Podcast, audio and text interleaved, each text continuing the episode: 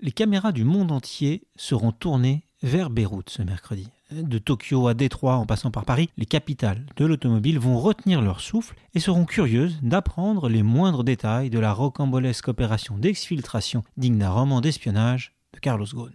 Tous les amateurs de complot espèrent, eux, que l'ex-patron de Renault-Nissan Mitsubishi va enfin pouvoir lâcher une bombe pour faire éclater la vérité.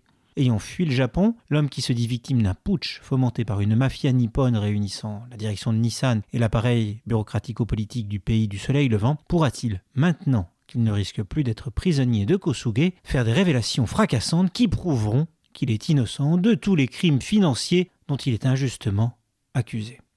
Si pour l'honneur du patron, qui a été au cœur de la création de l'ex numéro 1 mondial de l'automobile, le procès médiatique qui va s'ouvrir est de la plus haute importance, pour les entreprises en général et pour le trio automobile franco-japonais en particulier, l'essentiel est déjà ailleurs. Qu'il soit la victime ou l'auteur d'un crime économico-industriel, Carlos Ghosn appartient désormais à la rubrique fait divers et les entreprises devraient surtout tirer au plus vite les leçons de cette affaire sans guerre de précédent.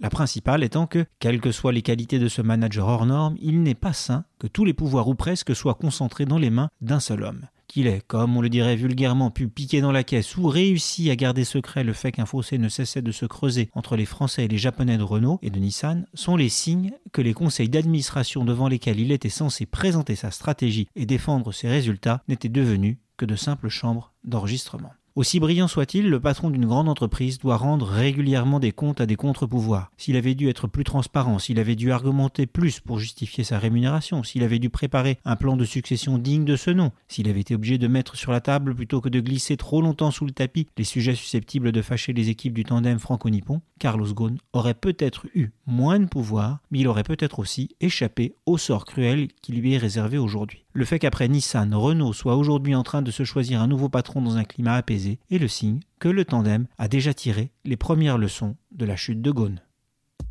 Retrouvez tous les podcasts des échos sur votre application de podcast préférée ou sur leséchos.fr.